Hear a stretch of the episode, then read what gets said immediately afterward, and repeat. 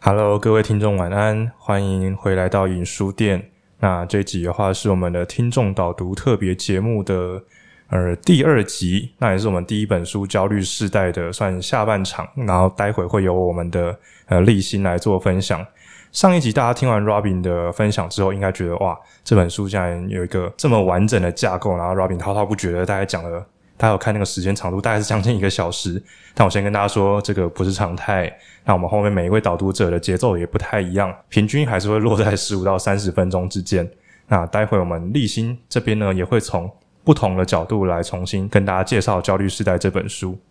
一样，在开场之前，我们先请今天的录音者们跟大家打个招呼。嗨，浩宁，嗨，好，来立新。大家好，我是立新。嗨，今天这一集呢，就是由我们的立新来主要介绍焦虑世代。那一样，我们会从什么是焦虑，焦虑从哪里来，还包括其中的几个关键的呃词，包括抽象思考是如何让我们更加焦虑的，或者我们人在面临什么困境的时候会更加焦虑。那当然，到最后有一点特别，应该会呃立新这边想跟大家分享到的不确定性跟风险的部分，那就待会我们听立新一起来介绍。嗯，我先来介绍一下这位立新，他工作性质跟我有点像，我是水电工，那他其实算是一个高空作业员。我刚才有问他说：“诶，那高空作业员都在做什么？”然后说：“嗯，什么都做，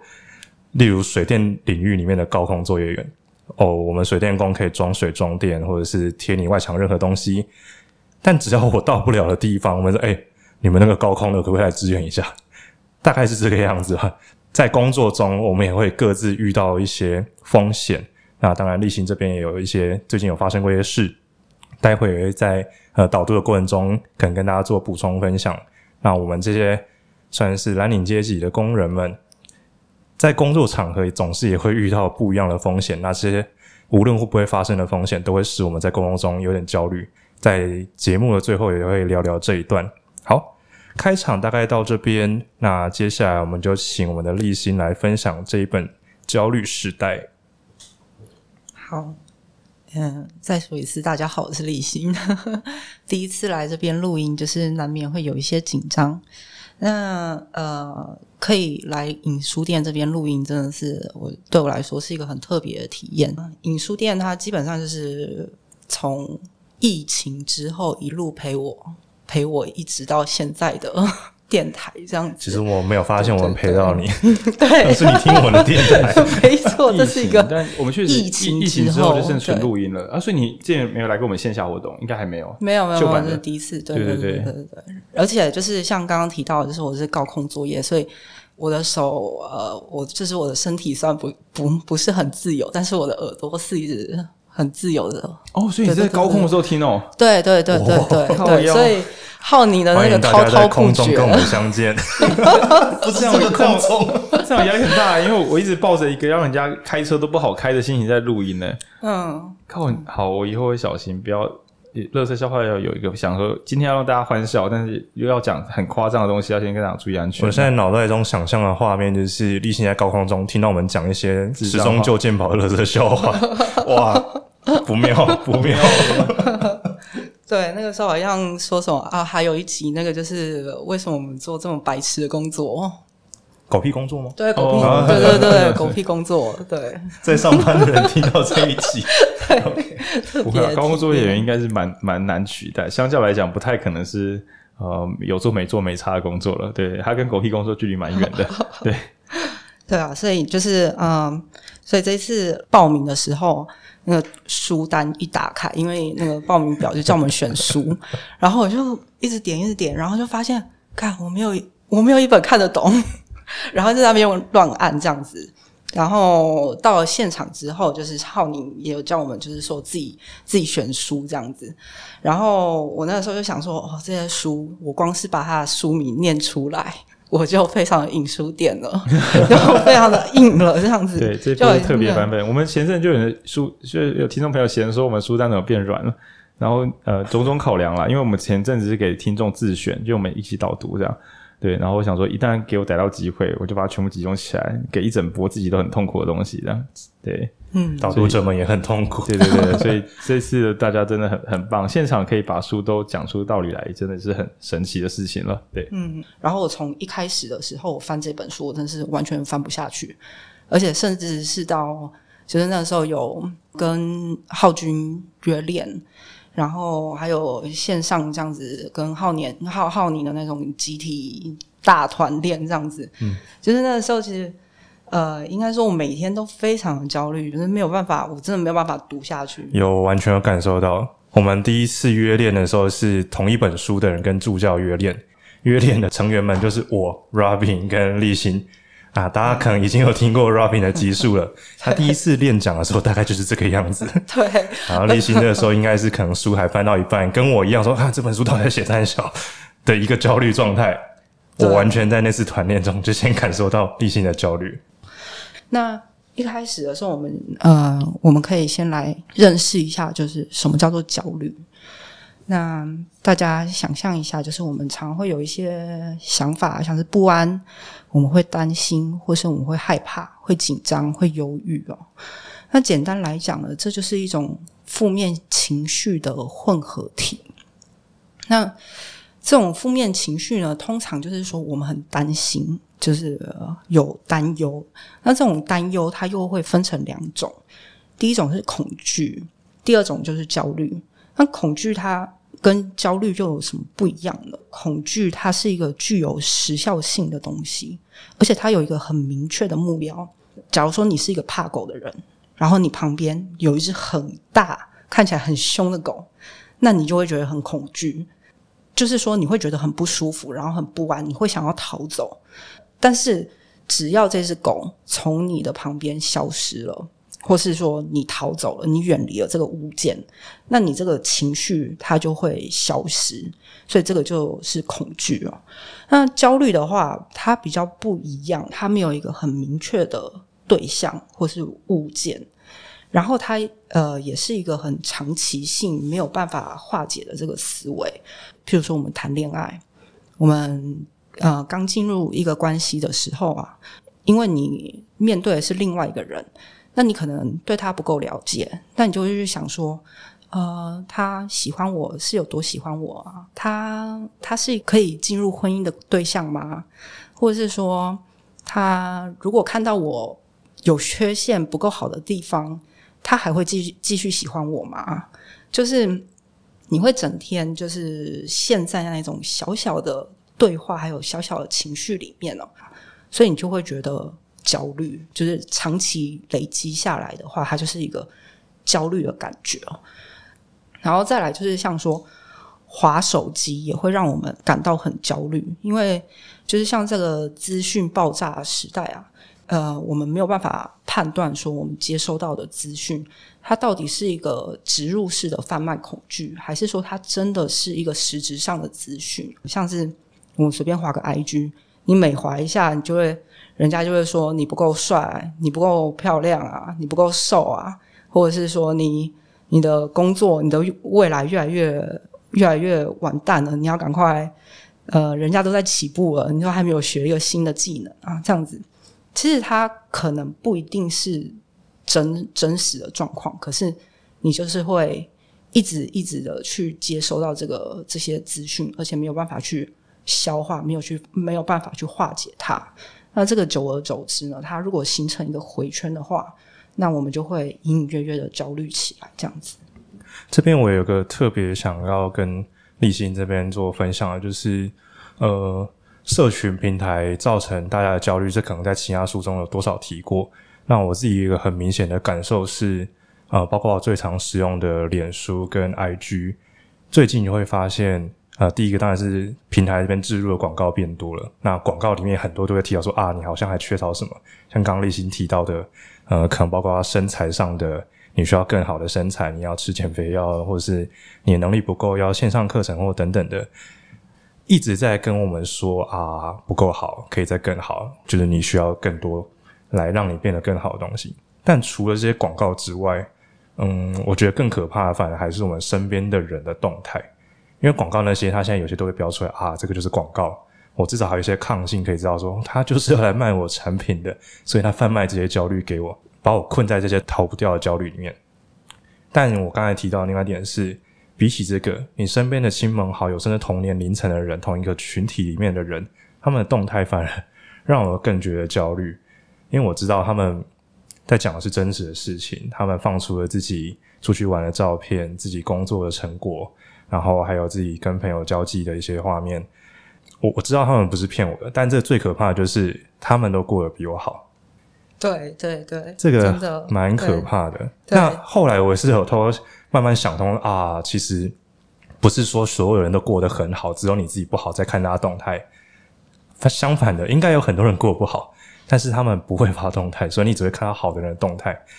但我这里是隔了蛮久之后才想通一件事情，说就是，那其实像我大学刚毕业啊，出社会那几年，觉得身边的朋友。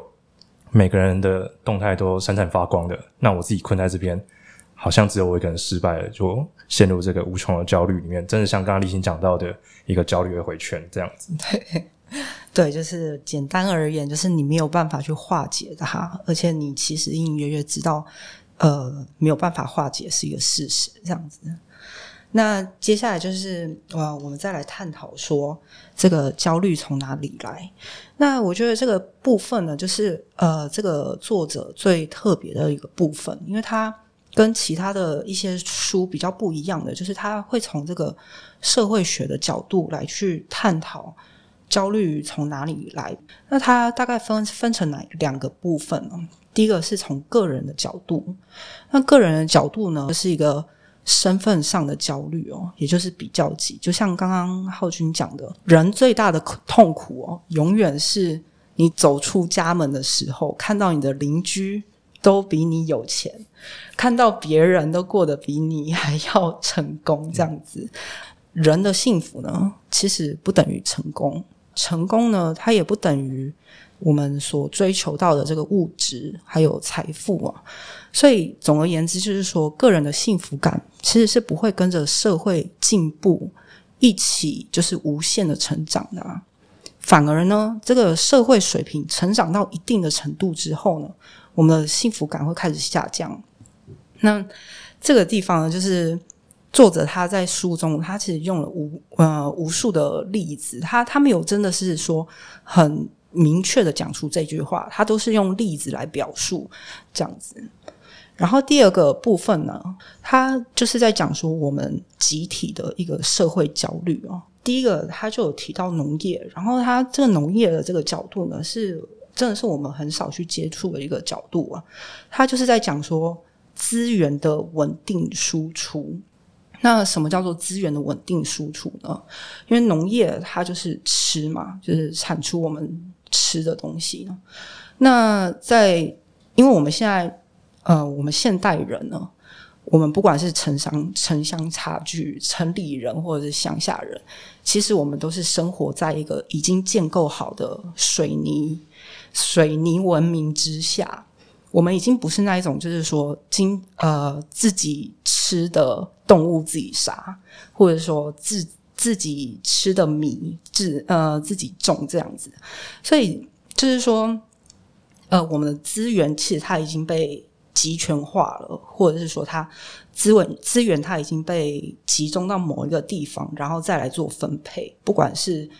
呃共产或者是资本，其实这个这个这个都是一样的。那呃，如果今天是站在经济面或者是政治面的人呢，他们就会面临到一个问题，就是说你要去执行这个经济经济或者是政治，那你要告诉别人，你可以稳定的提供。资源，就简单来讲，就是叫你说，诶，大家不要担心，选我就对了，或者说我支持我的想法就对了，我可以让你们呃衣食无忧的这样子活下去，就是说我可以保证你们的担忧比较少，这样。所以这个农业的角度呢，是一个我们比较少去触碰，可是它其实是建构于我们金字塔的那个最底端。并不是我们人通常都会去看那个最最尖端的问题哦。可是其实最底端的问题，有时候会来自于呃，就是说有点像鸡生蛋，蛋生鸡，然后农业创造焦虑，焦虑创造了我们农业这样子。然后第二个是理性思考，就是呃，人在封建社会制度瓦解之后呢，呃，我们的我们我们人就是像上一集的 Robin 他有提到一个储魅，那我觉得用比较白话一点的方式来去讲的话，就是说，我们自从封建制度瓦解之后，那我们的知识还有我们的文化不再集权在某一部分的人之中，就譬如说，以前可能是宗教啊，或者是贵贵族，他们才有。受受教育或者是有资源的那种权利，那我们现在不是了。就像我觉得，呃，就像我以前是音乐系的，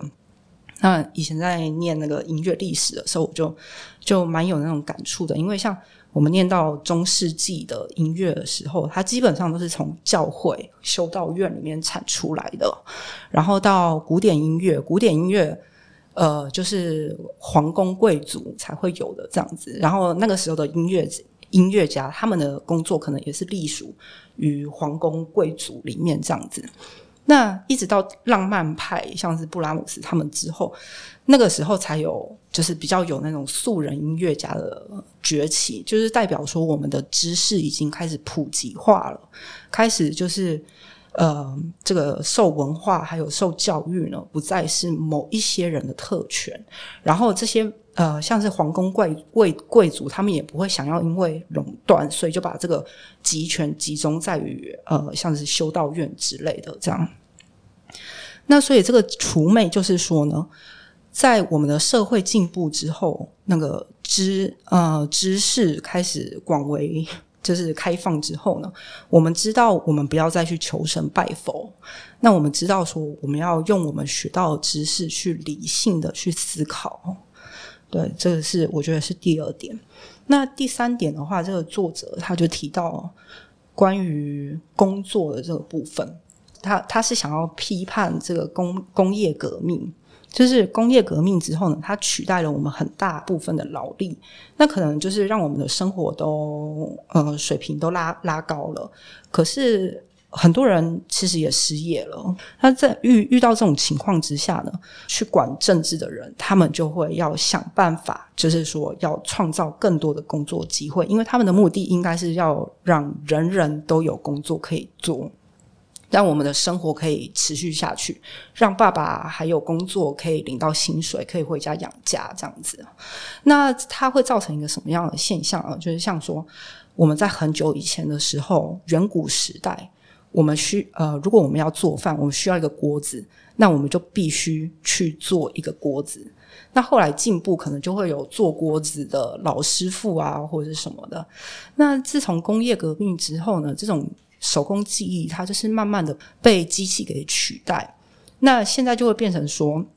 假如说我们还是用这个做锅子来去比喻的话，它就会变成我们做锅锅子是为了要量产锅子。那我们有一条很庞大的这个生产线，那可能呃里面可能某一个人他只是负责了。某一个部分，譬如说他做这个锅子的把手，那他在做把手的时候，他可能根本没有办法意识到说，他其实是在做一个锅子的一部分。这个东西未来会变成一个锅子。那但是他天天都要工作啊，我们人都要工作啊，因为我们需要有钱。那他每天日复一日的这样子去做这个工作，就是有点不知道自己在做什么。他每天都很卖力，都在工作，可是他好像生存的价值。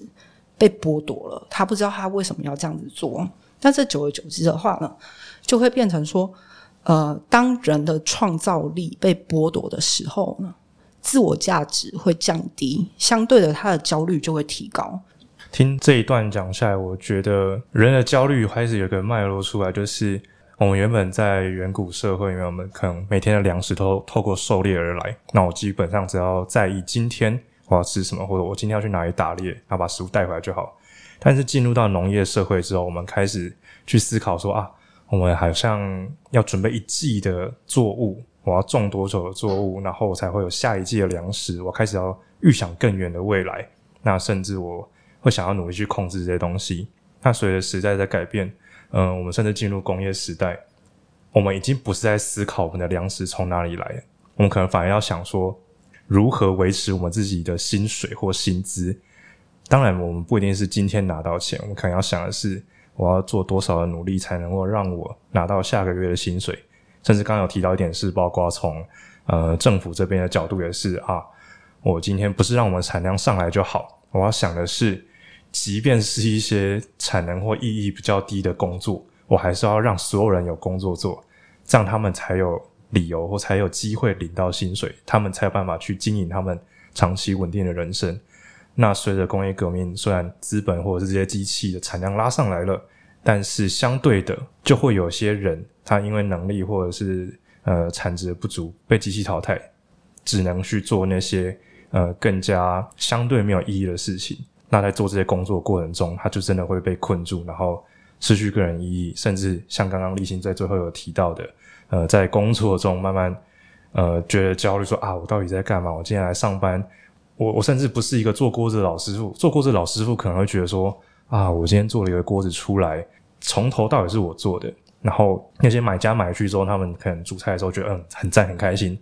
但是现在工人可能很难，他只是把那个螺丝锁上去，他不知道其他零件从哪里来，他也不知道自己最后锁出来的东西是什么东西，他在这整个生产线之中意义变得相当渺小。那我觉得这也是让人失去意义，然后产生焦虑的一个过程。对，嗯，对，好，那我们现在就。进入到下一个部分了。下一个部分，我们刚刚就是我们稍微探讨了一下，就是什么是焦虑，然后焦虑从呃从哪里焦焦虑的来源嘛。那我们现在来讲说这个呃这个呃探讨另外一个东西啊，应该是这样讲。那我们就可以回到说这本书它的主题啊。其实我个人是蛮喜欢这本书的主题的，它主题的就是一个公式，而且非常简单，它叫做。What if？那这个是英文，那翻成中文的话呢，它就是一种公式，就是如果怎么样怎么样了，点点点怎么办？那简单来讲，这种公式呢，它就是一个抽象思考的逻辑啊，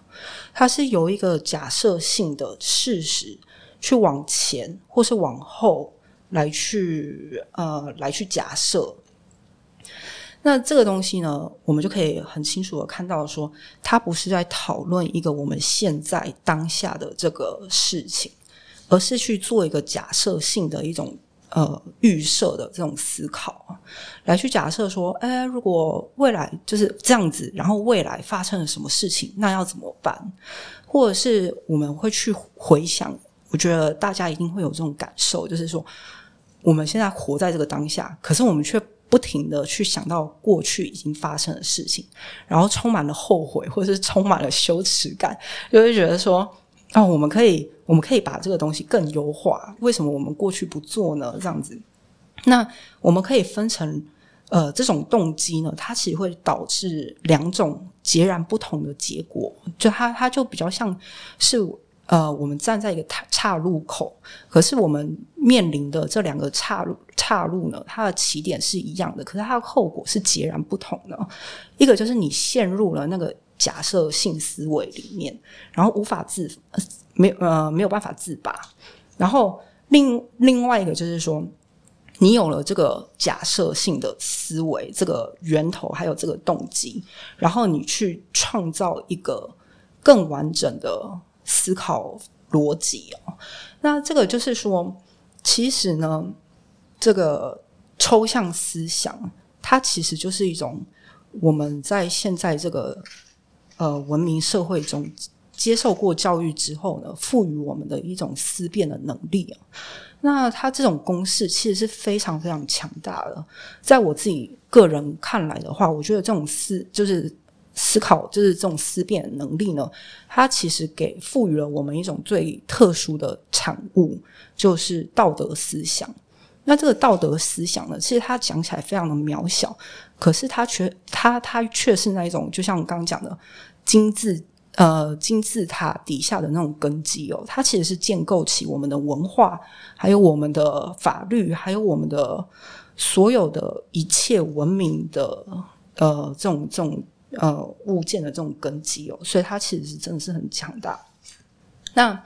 再来呢，这种公式，呃，它如果缩小到我们的内心里面的话，它就会变成我们前面讲的那种思考的回圈哦。所以它可大可小，而且它的大小是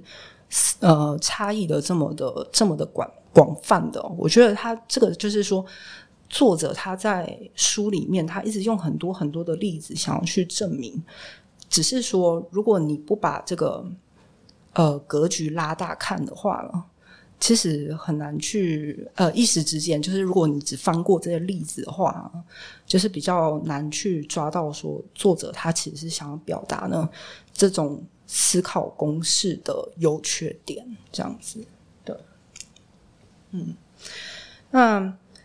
在呃在接下来呢，我觉得这个部分也是说它也是非常有趣的部分，而且我们刚我觉得我们刚讲的每一个层面呢。都是我们都是可以把它作为呃同等条件的因子哦，来去综合综合来去看这件事情的。那这个就是在讲说人呢是有限的。那我们来思考一下，什么叫做人是有限的这一句话呢？假如说我们撇除掉我们的肉肉身、我们的血肉，还有我们的器官、我们的所有的那个真实的存在呢？我们只去看我们的思维，就是我们的大脑的这个思维啊，然后我们去想一下，我们的思维到底是由什么组组成的啊？这边就扯到一个呃一点的，其实书中他们也想要，嗯，作者也想要说的，就是大脑认知。那第一个就是我们的杏仁核，也就是我们的本能。那第二个是海马回，也就是我们遇过的经验。第三个是大脑皮质。就是我们学习过的知识，还有呃所有的技术这样子。那其实我们的人的思维是由这三样东西所建构起来的。那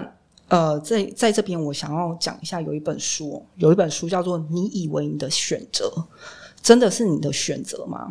那这本书呃，它我觉得它完全就是呼应到。这本焦虑世代的这个部分，他前面花了很大一一个篇幅在讲说，呃，宗教还有神的存在，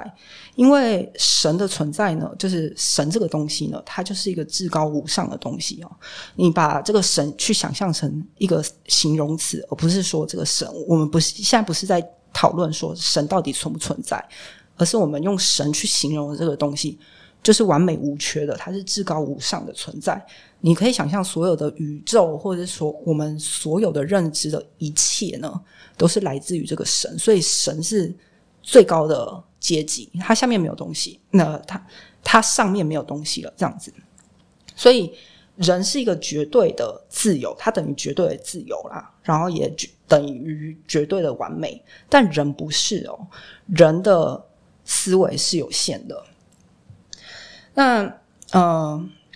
就是他就在讲说，人不是像神一般的存在。你必须要认知到一个事实，就是说，你不是神，你不是完美的，而且你是有限的，而且甚至有可能，可能你是愚愚蠢愚蠢的，你有有有可能说你的思想是很贫瘠的。那你要去接受这个事实，因为我们就是有限的。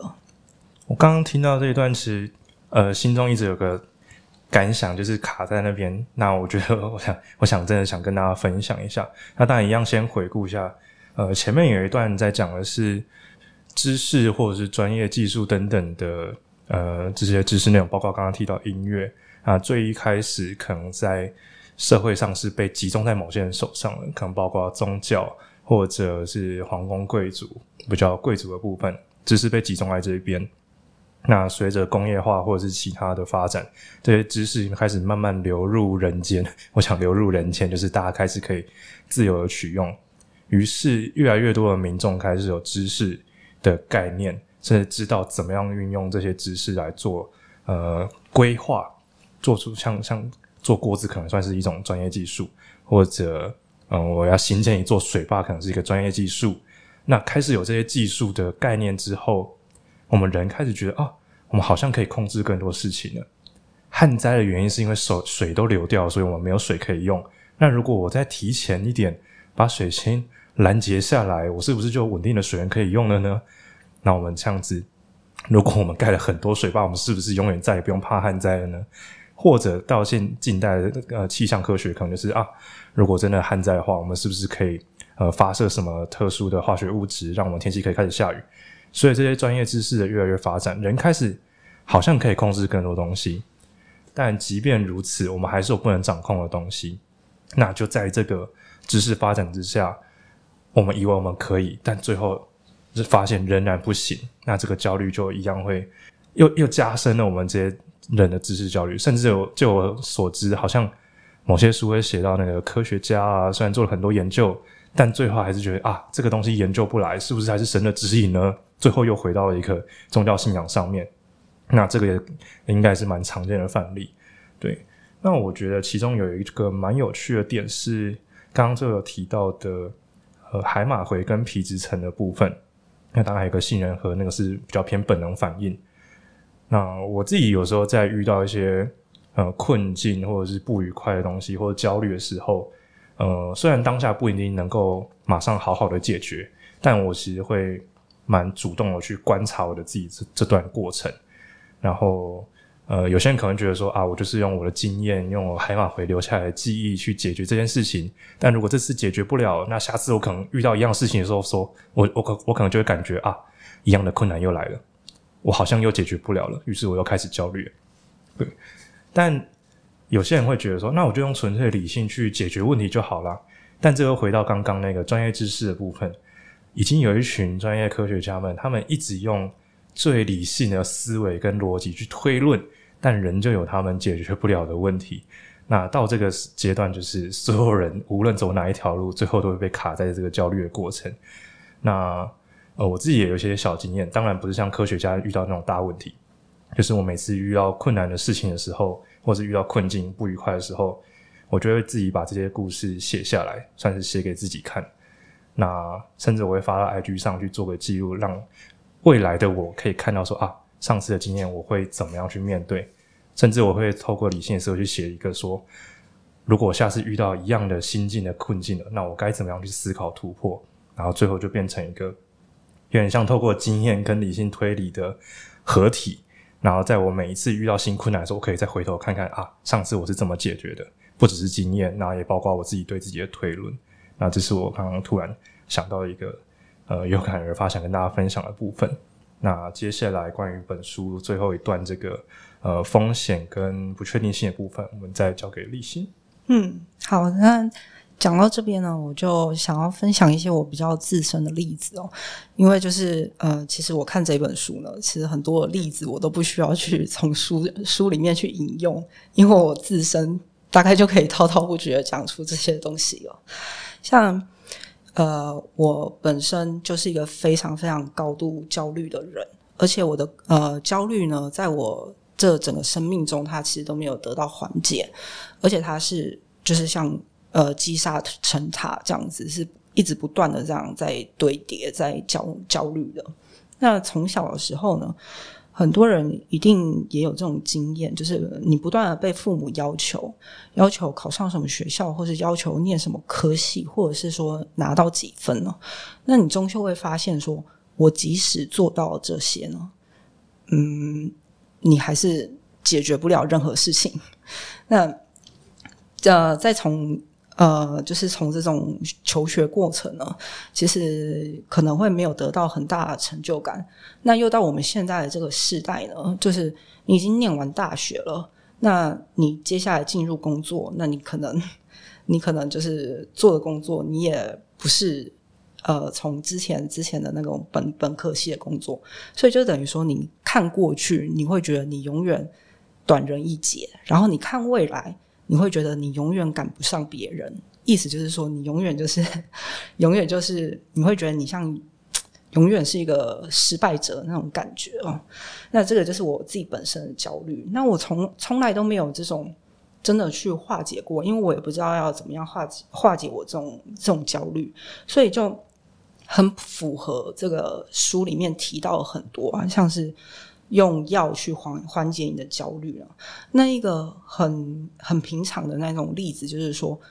很多人都会失眠。嗯，我也没有，呃，我也没有办法，常常没有办法睡睡觉。那你没有办法睡觉的时候是为什么？就是因为你关不掉你脑袋里面的那个声音，那个声音一直不停的在运转，一直在运转。那现在当然会有很很多的那种，呃，就是角度来去探讨什么自律神经啊，还有交感神经或副交感这样子。可是怎么探讨都没有用，因为你就是关不掉。那你关不到掉的时候呢？你只能强制把它关掉。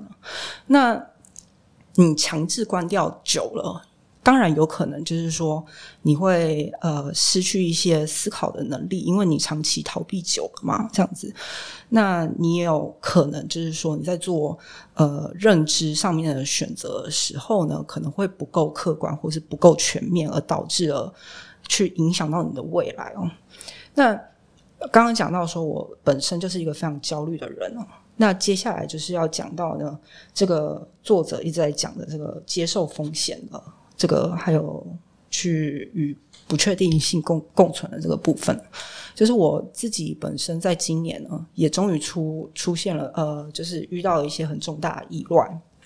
那我本身的兴趣就是攀岩。那我个个人的职业呢是高空作业，所以我的日常就是在面对垂直高度的风险啊。那同时我也是一个很焦虑的人啊。那在面对这个风险的时候呢，一直以来就是我觉得我已经很努力的去回避风险了，我很努力的去学习知识，还有购买装备，或是竭尽所能的使用一切的。理性思维来去回避这个风险，那我可能也会觉得说，我已经准备到，呃，我觉得我不太会发生什么意外了。而且再再来说，会发生意外的人，他们都是伟人，那我不是伟人，我只是一个平凡人，所以意外可能跟我扯不上关系哦。那就是呃。但是终于我还是发生意外，而且我发生这个意外呢，它是呃，它它它有伤到大脑。那大脑受伤，它是一个很特别的经验，它跟我们的那种皮肉伤不太一样啊。因为你的大脑受伤，你的身体会被迫的去呃去去停摆这样子，因为脑它其实是一个最终的那个指挥部门啊。那你身体停摆的时候，你就会发现。你没有办法再去做任何可以逃避的事情了，那你的身体关掉了，但是你的思绪却又很清楚，所以他就被迫跟你的焦虑呢，不停的每天的在相处，逼迫你去面对它。那在这边我想要表达的是哦，意外它不会只是一个单单纯的或是单一的状况了，它基本上会是一连串的这个小失误。还有小错误的决定啊，一直持续的放大，还有加重到不可收拾的地步。所以这个就是为什么我们要去保呃保持内心的健康还有强大，去避尽量避免做错误的决定，一还还有那个去培养我们在经历了意外之后能够去面对的能力呢。那作者想一直很想要去强调说，其实。这这件事情呢，它是一件非常有价值的事情哦。所以套呃，就是用他的一句话来说，就是在这个安逸富裕的年代，我们是否失去了奋斗的意义，还有灾难的淬炼呢？这在对于意外跟风险呢，我们永远要保持一个开放的态度去看它。这个回避风险呢，它是我们的本能。然后我们受过的教育呢，会一直要求我们去计。计算还有去评估，去回避这个风险，但是事实上却是呢，我们永远没有办法控制未来。这就是为什么我们要有能够去培养，就是我们为什么我们要去培养这个能够跟呃发生意外之后共存的这种能力呢？那这也是为什么我们要去探讨焦虑，为什么要去想办法要去照顾。照顾我们的内心，因为其实情绪呢，是我们做出选择的基础。那这个可能是很多人都会去选择忽略的事情，因为我们受过的教育会一直要求我们去理性的思考。那我们理性的思考呢，我们会呃，应该是说，在在于我们这种想要保有自尊、保有尊严的这种状况下，我们会去否定或者是去隐藏我们的情绪，但是其实情绪它可能没有办法隐藏，或是没有办法被否定的。